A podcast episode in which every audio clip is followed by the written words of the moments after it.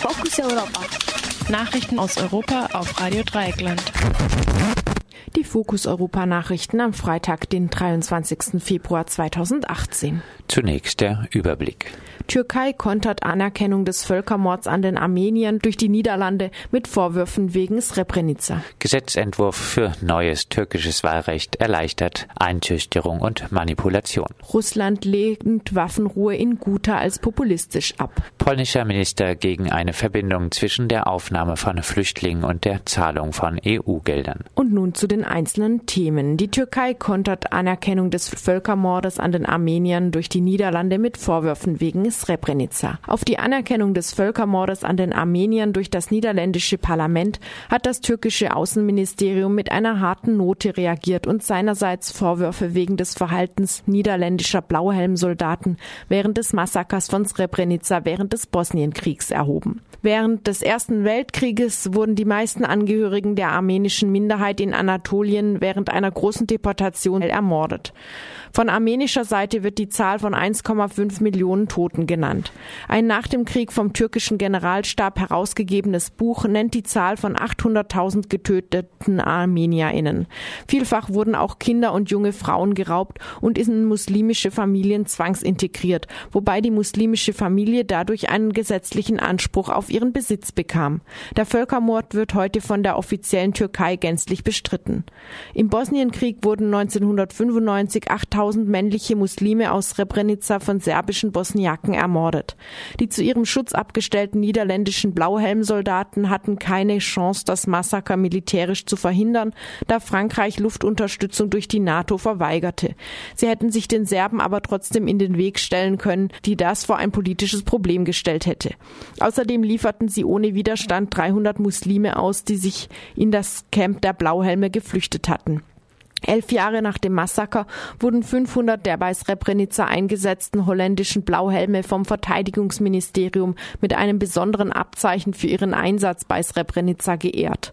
Zwischen der Türkei und den Niederlanden herrscht ohnehin diplomatische Dauerfehde wegen der Verweigerung von Wahlkampfauftritten türkischer Politiker. Der niederländische Botschafter wurde dauerhaft aus Ankara abgezogen, weil ihm die Einreise verweigert wurde und die Niederlande akzeptieren derzeit auch keinen türkischen Botschafter in Den Haag. Gesetzentwurf für neues türkisches Wahlrecht erleichtert Einschüchterung und Manipulation. Ein Paket von Änderungen im türkischen Wahlrecht, auf das sich die regierende AKP und die ultranationalistische MAP geeinigt haben, erleichtert die Einschüchterung von WählerInnen, insbesondere in den Landesteilen mit mehrheitlich kurdischer Bevölkerung.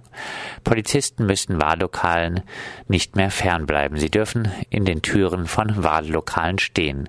Die Vorsitzenden der für den Wahlbezirk zuständigen Kommissionen werden nicht mehr aus den Vertretern der vier größten Parteien bestimmt.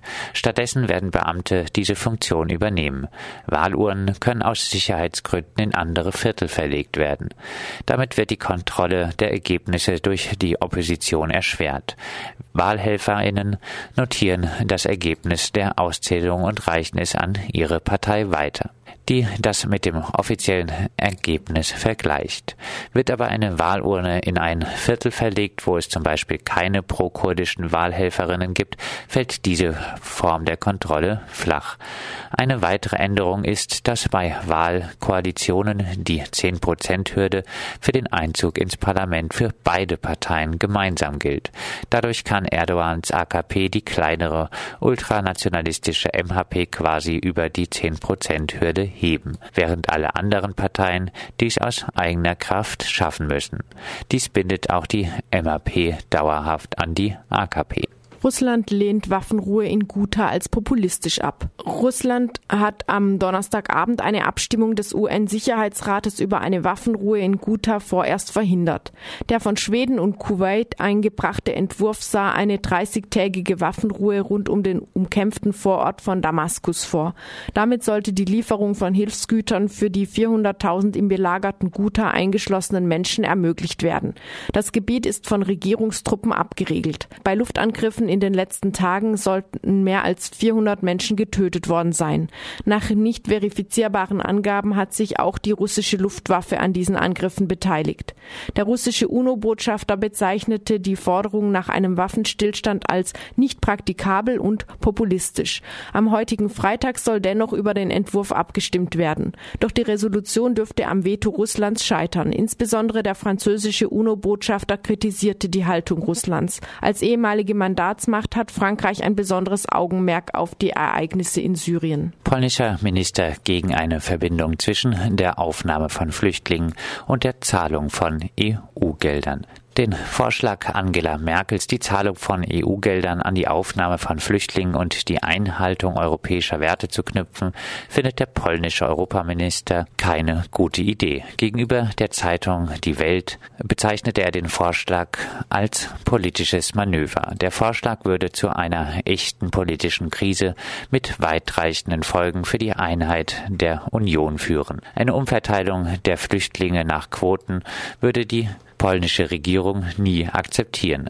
Kritik an den Umverteilungsplänen kommt aber nicht nur von nationalistischen Regierungen wie in Polen und Ungarn. Auch Menschenrechtsorganisationen wie Pro Asyl haben in der Vergangenheit Kritik daran geäußert. Sie treten dafür ein, dass Flüchtlinge selbst entscheiden können, in welches EU-Land sie wollen. Das waren die Fokus Europa Nachrichten verfasst von unserem Kollegen Jan.